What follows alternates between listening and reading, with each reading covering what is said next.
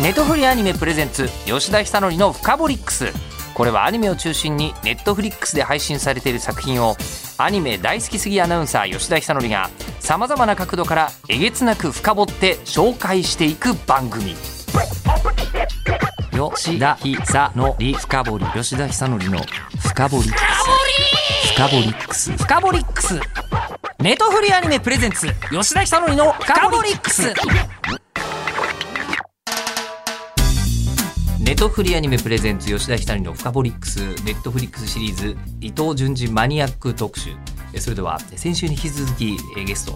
まずお二人ご紹介したいと思いますえ原作者の伊藤淳二先生と中川翔子さんですよろしくお願いします。あどうもよろしくお願いします。さてそして、えーただでさえお話が終わらない感じのお二人に加えましてもうお一方自己物件住みます芸人の松原谷さんにお越しいただきましたあーどうもすごいすいませんよろしくお願いします事故物件からやってまいりましたまたってことですよね、はいやってまいりました怖い松原大地でございますありがとうございます松原谷さんはあの伊藤先生はどう考えてもホラーの人に見えないホラーの方ですけど、松原さんはどう考えてもやばいところに何かいる人っていうルックスでいらっしゃいます。そうですか。なんかそう霊です感ないけど、なんかいまいますよえそうなねん。ですでも事故物件住む前からこのまま変わらないんですけどえそうなんですかそうなんです自己はい物件との取り合わせが抜群ですね。 抜群になっ ちゃうででも今も自己物件から来ましたとおっしゃってたってことは、はい自己物件って今まで何件ぐらいお住まいにこれもちょっともう年齢と一緒で数えられなくなってきましてえ確か16件目なんですよ引っ越しの回数だとしても多いですからね。おい16回はちょっとややこしいんですけど15件目に今住んでるんですけど通算では16件借りたという感じになりますね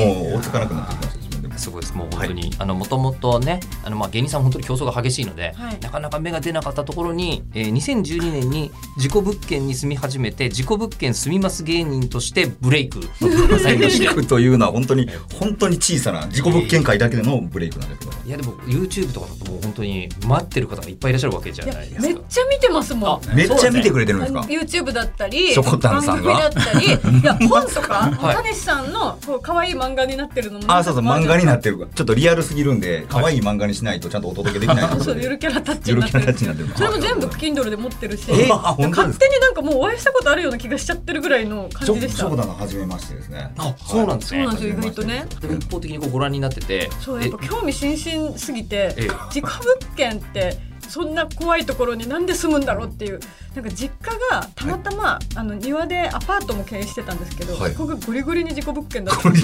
事故物もう 件何人もあの亡くなる方がいて、はい畳のシミとかを祖母が大家さんだったんですけど、はい500円で住んでるお兄さんに500円渡して畳取り返さすみたいななんか そういう畳取り替えるアルバイトがあるんですね興味がすごくあってだから読んでてあええこんなことあるんだみたいなめちゃめちゃお会いできて嬉しいです今日ごめんなさい でもなんとなくねあのこうお会いできて嬉しいですけどごめんなさいがセットになる気持ちもちょっとわか ります。そうなんですあの嬉しいって言ってくれる人とやっぱりあまりちょっと深くは仲良くないちょっとちょっと待ってっていう人もいらっしゃるとア思う。ウトサイドボクシングの方が多いなあー踏み込んでこ踏ないみ。込んではこないっていうのは踏み込むと取りつかれそうなんだもんいやでもねそこに自己物件にこれだけ住んでて大丈夫な人ってことは最強の大丈夫パワーをお持ちの可能性もあるわけでしょそうですね逆に言うと本当にポジティブなオーラにそうなでっすてよるとね言いますか、ええでで敵だわ伊藤先生とは本当に憧れ憧れてると言いますかやっぱお好きだったんですねなんていうんですか松原谷氏っていう、まあ、今事故物件住んでますけどの要素は本当伊藤潤二先生あが本当しょこたんさんと一緒でえもうほぼ伊藤潤二の血でできてる感じなんですようわおいろんな人の人生い作やっちゃっ本てる当にそうですよ初めての伊藤淳二体験ってみんなはっきり覚えてたりするじゃなはいでっすかきり覚えますねまあ、僕スピリッツだったんですけどあー初めて見た時にっていう思いました ああって思ったのすごいよく覚えてるんですけど僕はもうあのー楽しい夏休みっていうしあかも総一が表紙のあはい本屋さんで僕ジャケ買いしたんでジすャよケ買いだったんですかはあなんだろうこの漫画はと、いはいはい総一っていうねキャラクターあの小学生が口から釘が釘当をてか出けしてて ねあことうはやってもうそこからですねはい本当に何の情報もなく伊藤潤二先生の作品をジャケ買いしてもうそこからもう虜になってしまったというかそれどれぐらいですか中高生ぐらいですか高校生ですかね高校生になって、はい結構あの高校生って何ていうんですか地元の友達じゃなくて高校に入って新しい友達を作るみたいな、そこで僕完全に失敗しまして でも友なん達かできない高校デビュー失敗しちゃったんです高よ校デビュー失敗しちゃったところで「そいつの楽しい夏休み」という本と出会った時にあ一人でもお僕は伊藤潤二がいるからっていうなんかそんな気になれたんですよあーまあ他の人たちが知らないはい文化的に何か価値のあるものを知ってるぜっていう、はいはいあのモードああもうなんていうんですかね陽キャへの道は完全に閉ざされて閉ざさ閉ざれたされたやつ来ましたね。でも本当にすごい伊藤潤二先生の作品に依存することで保たれてた、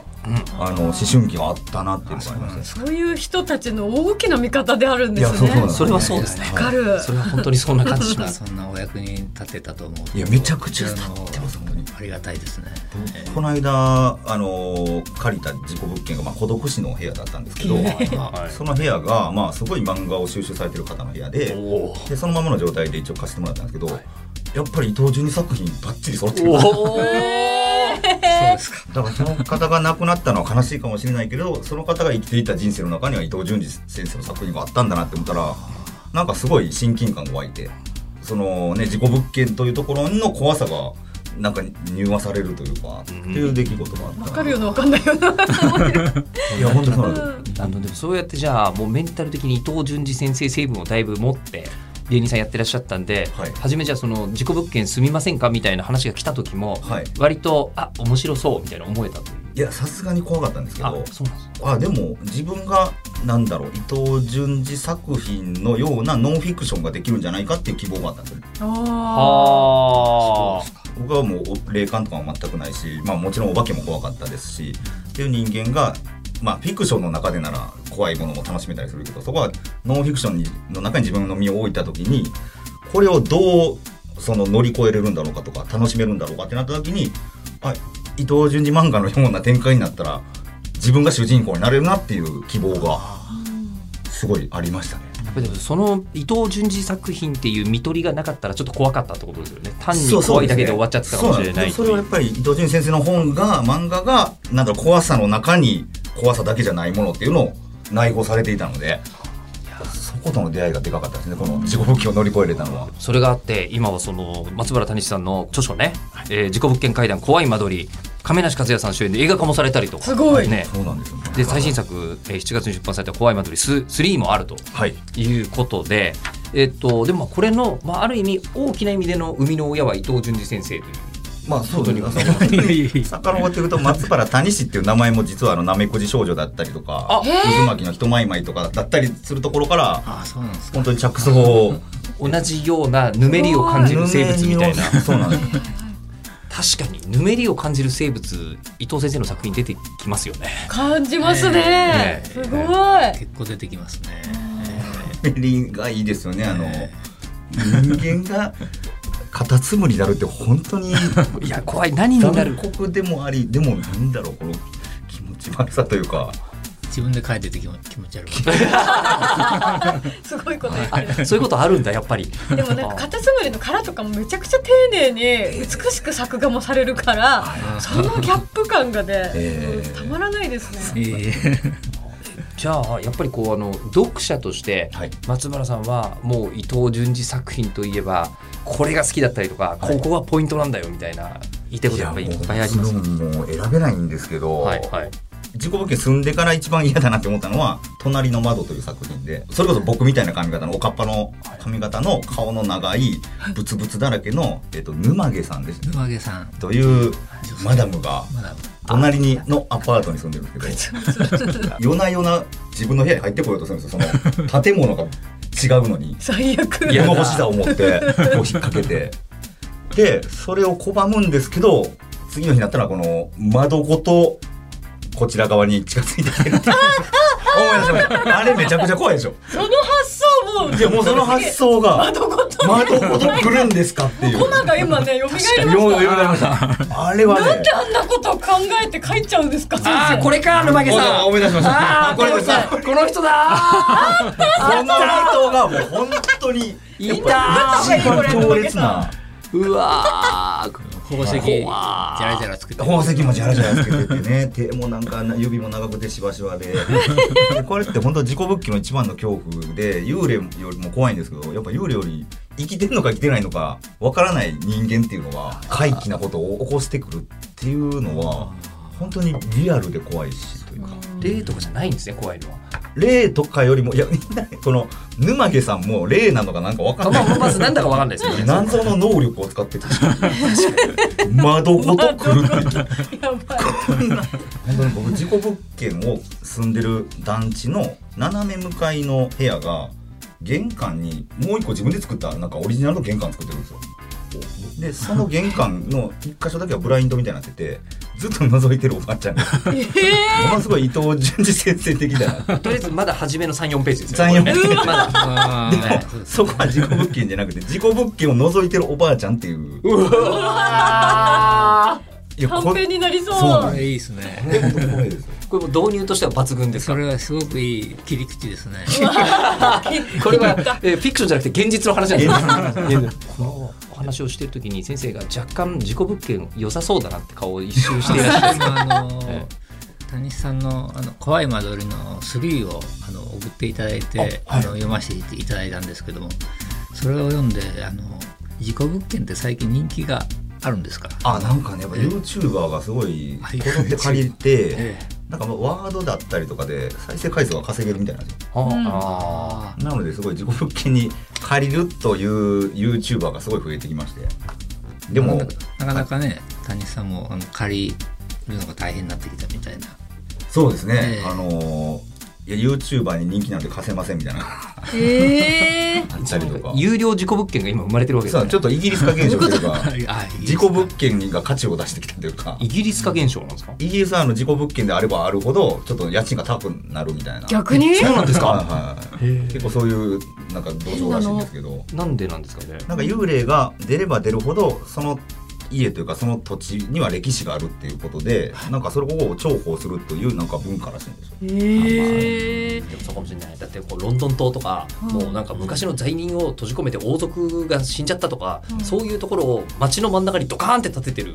文化ですからね。うわー幽霊専用の駅員さんとかいたりしますよねあのイギリスって。そうなんですか、えー幽霊が出る駅があってええ幽霊に対応する用の駅員専用の駅員さんが今回新たに作られましたみたいなニュースがあって。社会が霊に寛容ってすごいなんか身近っていうかイギリスのカジュアルですねなんそかうねそうあいいいい国だなと思って。えーえ先生仕事場にどうですか自己物件あああなるほどーでもなん自か宅とは別のインスピレーションが降りてくるような気がしますね、なんかラップ音とかは絶対鳴るでしょうしねえーあの谷さんが考えるその有料事故物件の選び方みたいなのあるんですかあそのういうこと不思議なことが起きればいいなっていうことなるべく不思議なものがあの起きた方が先生の仕事場には向いてますよね何系とそうですよねどうやって探してるんですかいつねも、いやでも本当にもう手当たり次第であすもうじゃあ伊藤先生におすすめしたい今までのその15件も住んでいらっしゃったら、ねはいはいここはもしかしたらお仕事には最適ですよみたいなややつを一個見繕っていただくとそういい自己物件そうです ね最近のあの結婚が飛び散ってるとかそういうのはちょっと怖すぎるうわ結婚が飛び散ってるのは本当に怖い服部先生普通に今不動産屋さんにいらっしゃったみたいな感じ だったんですねそれちょっと条件をお伺いししましょうかみたいなでも結婚飛び散ってるからといっていうお化けが出るとも限らないですしへえそこはイコールじゃないんですね切イりコールじゃないっていうのは分かりました分かってきましたはだから別に何もないような綺麗なリフォームされたところでもなんか起きたりもしますしあそうだあとゴキブリが出ない方がいいですねあこれはねゴキブリちょっと苦手だゴキブリでも霊的な物件ほどゴキブリ出やすいみたいなのもあったりしますそうなんですかへーそうなんはでいすかはいはいだから不思議ですよね例とゴキブリは出現率が比例するんだ知らないわ 初めて聞く豆知識、もうその先生住まれてないかもしれないですけどあでも幽霊ってそうかもしれないなっていう作品はたくさんあってお例えば自爆者っていう話がありまして、はいまあ、そこでなんだろう自分の自責の念だったりちょっと後悔の念があるとそこから動けなくなるみたいな、そうですねはいえーお話あるじゃないですか、はいでもあれって本当に自爆霊の本質じゃないかなっていうか、ああなるほどはい、そこから霊がいるとして身動き取れなくなるのってその土地に縛り付けられてしまう自分の後悔だったりとか自責の念が動かせなくしてるっていうなんか、うんあ幽霊の本質をもしかしたら仮定してるのかなっていうあのすごい参考になるとかなるほどなって思いますー私そこまで考えてね。考えてないですなんか深掘りしていただきまして深掘りしちゃいますよね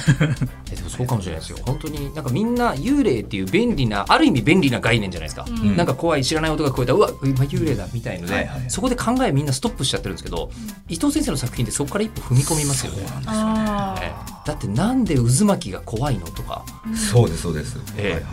渦巻きが怖いって渦巻き初めて読んだ時に確かに怖えって思いましたもんね、ーうんうんああそうですかはい私ちょっと自信がなかったですねあの自信がなかったで自す信がなくてあの渦巻き量なんですか、えええあのスピリッツで週刊誌で連載ということでですね今までの短編ではちょっとまずいかなってことであのちょっと長編に挑戦しようというようなことでそうするとやっぱり全体的なテーマが必要だっていうふうに担当に言われましてでなんかあれこれ考えているうちに渦巻き模様をテーマにしようっていうふうに考えたんですけどもその時点であの渦巻き模様が怖いかどうかっていうのは全然あの確信が持ててなくて書いてたんです。渦巻きっていう概念がゲシュタルト崩壊してたんですかねなんだそれ面白いいやちゃんと怖いです大丈あ夫あでよすかった。怖いですし面白いありがとうございます本当に今日はで今回に関してはですね、まあ、実は伊藤潤二マニアックとして1月の19日に全世界同時公開された、まあ、ばかりなわけですけども今回ですね例えばこう中川翔子さんは、ね、真由美役を演じる耳こすりする女、はい確かにあの耳元であんなに小さい声で何か言われる人も決められない人も両方怖いよっていう。こととかあると思うんですが例えばそのまゆみちゃんとかあれは霊だって言っちゃったら話そこで終わりなんですよねああいうモードに入っちゃったのは何っていうのはうんレーダーで終わっちゃったら簡単に終わるけど、でももっとなんか本当はそこを高精細に見ていくともっと怖いんだぜっていう作品だと思うんですよ。ねえ、怪奇引きずり兄弟高齢会あいいですねこれちょっと笑える感いいじでですねアダムスファミリー感あります よねあそうですね確かに、ええであとトンネル来たあトンネルが怖くない子供いないよね、うんもうええそれからアイスクリームバスいやいいですね僕あれ作ります嫌ですよねこれねアニメになってみてあの歌がすげえ怖かったんですようわ明るい歌でそうなんです逆に怖いという。そうなんですよええーいやーで首吊り気大球好きもうこれすごい作品ですよね、えー、40壁の部屋これは総一くんが可愛いあとあのタガイスさんがやっぱり怖いですそういうの部屋を作るああはいは謎いのおじさんがはいはいはいあの人の顔がやっぱり怖いあーなんであんな顔にしちゃったんだろうって。ー理由はないんですね理由はないですけど、やっぱりちょっとあのこの世の普通の人じゃないっていうことで、あんな変な模様のついた顔になっちゃいましたけど。模様のついた顔先生こんなに穏やかでフラットになんでそんなね誰も思いつかないことをあくまでも先生は淡々としてらっしゃるのがすごいですよねそう穏ですよねやかでちなみにあのタガエスっていうキャラクターの名名前は一応あの宗一がなんかポルターガイスト現象を起こすという前置きがあるんで、あのポルターガイストのですねポルとタガガイをスなくしたそうだっアたんナでグすラムかなんだはあそうだったんだあっていうあの豆知識をちょっとえー、裏話すごいラジオすごいーそう音だ声でったんだ聞けたこれはなんかいいですねテンション上がるなこれご本人が言わなかったら小学生とかがその辺で「だってさ」って言ってたらさ「またお前そんなこと言って」って言われるやつですよこれ公式ウ公式だからねィキペディアが今日書き換えられるかもしれな書いき換えられるかもしれないですね本当に えー睡魔の部屋、えー侵入者屋根裏の長い髪、えーカビ、神嫌だなえー蔵書幻影、はい墓標の街、あえーで恐怖の重曹これ本当僕怖いんですよね、えー漂着物、あもう大好きですわえー富江写真、えー耐え難い迷路、んえーいじめっ子路地裏はい首のない彫刻総一の愛玩動物20タイトルおーすごいいや谷さんこの中で特に言いたいことやっぱありますかいやもうあのやっぱ素晴らしいこの選別というかはいいいですよねいやまあ漂着物は本当にあの衝撃の映像をと音が楽しみというかもうラジオで言うとブリブリブリっていう音なんですけどこれが何の音なのかっていうでっかい漂着物の中からブリブリブリってなって出てくるのは何なのかのその音も気になるなっていうのはありますね。どうすんですかねその音ねえめちゃくちゃ気持ち悪いじゃないですかこの原作を知ってる身からするとあのシーンっていうのは。本当に音響もすごくあの凝って作っていただいてますので、えー期待していただいていいと思います。リスナーの方ももうねご覧になってるかもしれませんけどで今これネットフリックスで公開されたということはもうあの当然テレビでも見られるしスマホでも見られるしじゃないですか、うんうん考えてみたら僕は割と普通にあの一家で見ちゃったんですよおうあ明るいリビン グで一家で見てはいはいはい高校生の娘が「総一くんが超漏れ」って言っあー、困りますよね。て鬼の検索を始めたんですようちで。えーはいずっあーとそうですかえあえでっていうの伊藤先生、思考技師だったんだってっていうみたいな話 を娘から聞くというですねえ な 家庭内のやり取りがあったんですがそのリビングでも見られるしスマホでも見られるし、うんパソコンでも見られるしっていうことじゃないですか、うんあの谷さん伊藤先生作品ってはい。事故物件で見たりしてるんですかあ、自己系全然、その、見ますよ。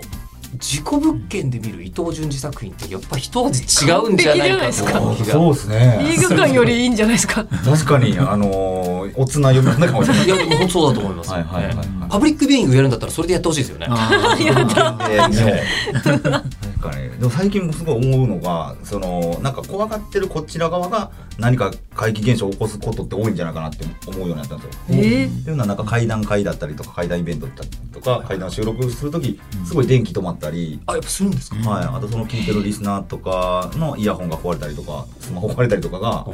やっぱり怖がる人が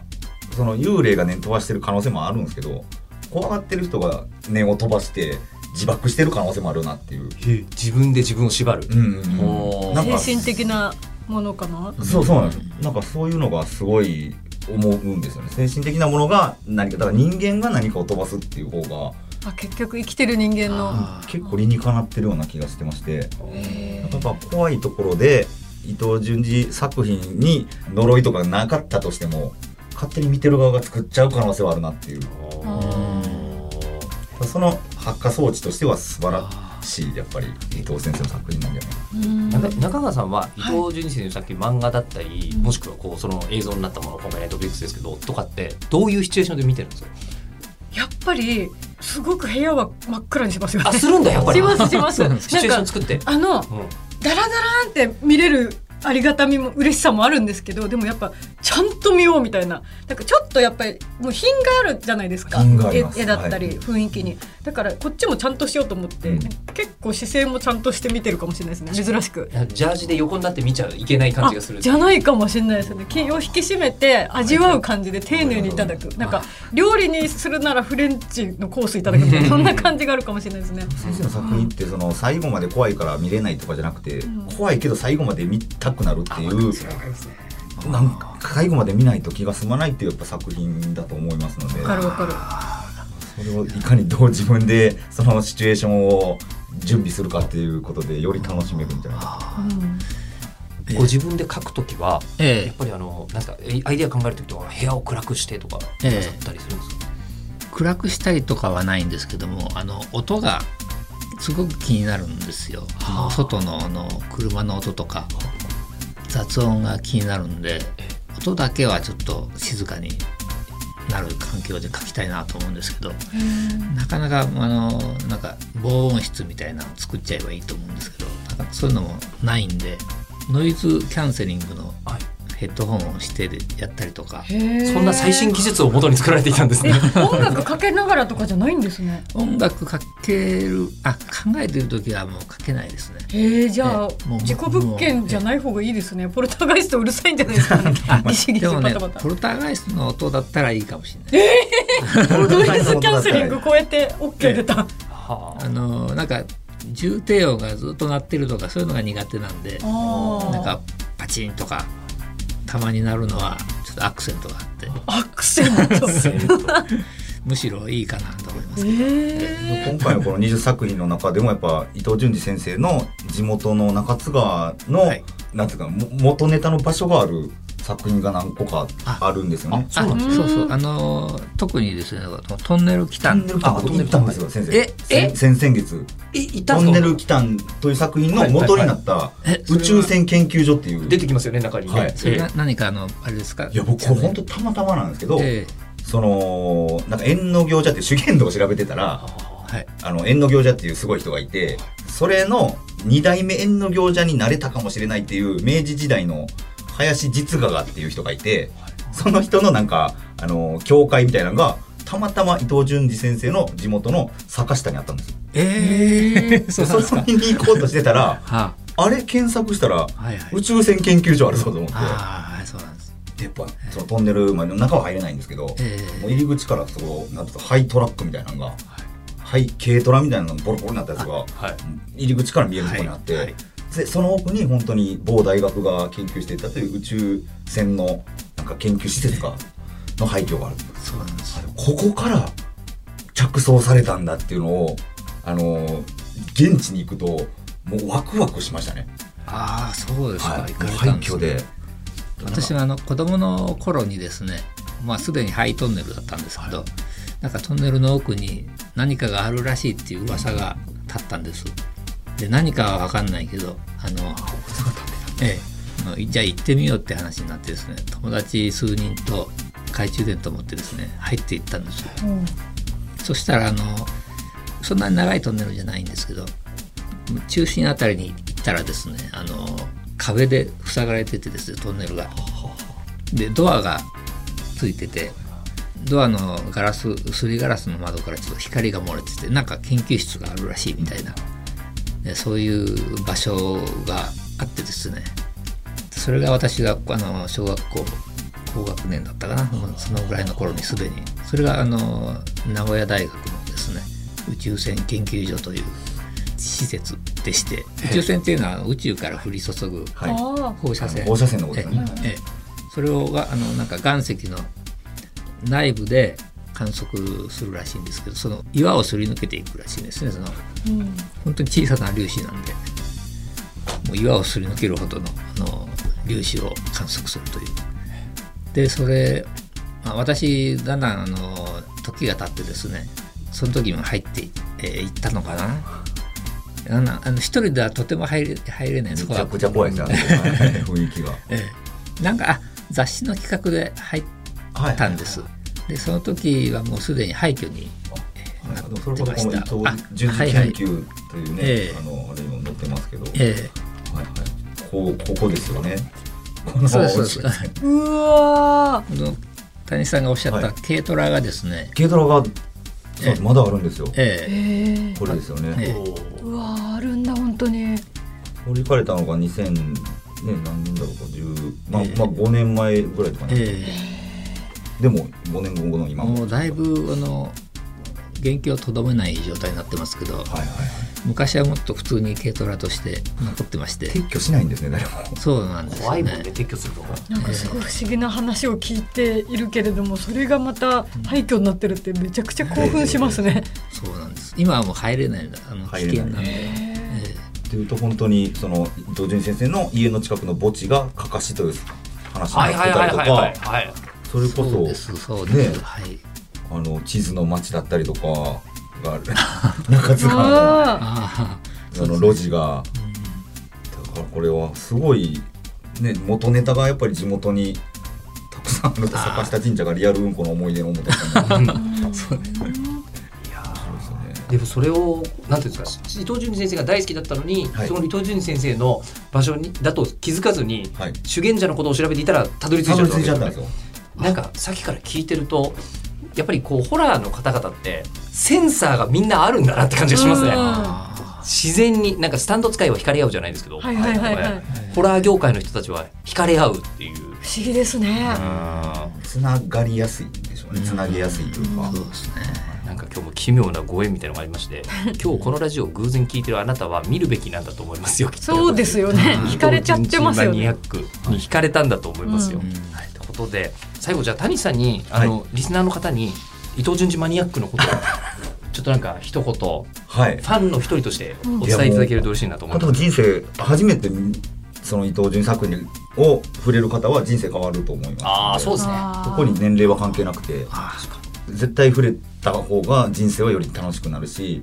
なんか怖いから逃げてたものが怖いけど面白いっていう新たな境地が絶対開かれると思いますのでぜひ見ていただきたいなと確かに怖いの無理って言ってる人人はこそはい絶対大丈夫ですよね。絶対大丈夫でもめちゃくちゃ怖いですよ。ね怖いんですけど、うんでもきれかったりなんか滑稽だったりとか、うんう最後まで見ちゃうんですよねだから絶対に見てほしいというかはいそうなそうんなんだろうな本当に歴史の中で人類史の中でのすごく重要な立ち位置に先生っていらっしゃるから こうモーツァルトとかベートーベンとかのね音楽そうがなんずっでとすよ語られてるみたいにいえ今またこのアニメ映像化されて はいまた新たにそうですね触れる人たちがいて今生まれてない人類もいずれ触れると思うと楽しみですよね。一ジャンルですよねそジャンのルホラーだけじゃないというか、伊藤潤二というジャンルがあって、なんかそんなものだと思うんです恐れ入りますいえいえもではじゃあ現代のモーツァルトというお話を最後一言いただきましょうかあじゃあ先生あの、はいこれから公開ねもうすでに公開されてますけども、アニメ見ようかなと思ってる方にぜひ一言おはい願いいたします、はいあの伊藤潤二えーマニアックはですね、えー高階忍監督をはじめとするですね、えー優秀なスタッフの皆さんが優秀な声優さんがですね一丸となって作ってくださった本当に面白いアニメーションなのでぜひ、あの見ていただけたら嬉しいですよろしくお願いしますでも本当にそうだと思います伊藤潤二作品に出会ったことのある人生とない人生と多分意味全然違うっていうのはすごいわかります、うんはい、ということで今回の「フカボリックス」は伊藤潤二マニアックの特集として伊藤潤二先生そして中川翔子さん松原谷さんにお越しいただきました、どうもありがとうございました。うございましありがたとうございましたネットフリーアニメプレゼンツ吉田久典のフカボリックス番組ツイッターもありますアットマークフカボリックスをぜひフォローしてくださいではまたお会いしましょうネットフリーアニメプレゼンツ吉田久典のフカボリックスここまでのお相手は日本放送アナウンサーの吉田久典でした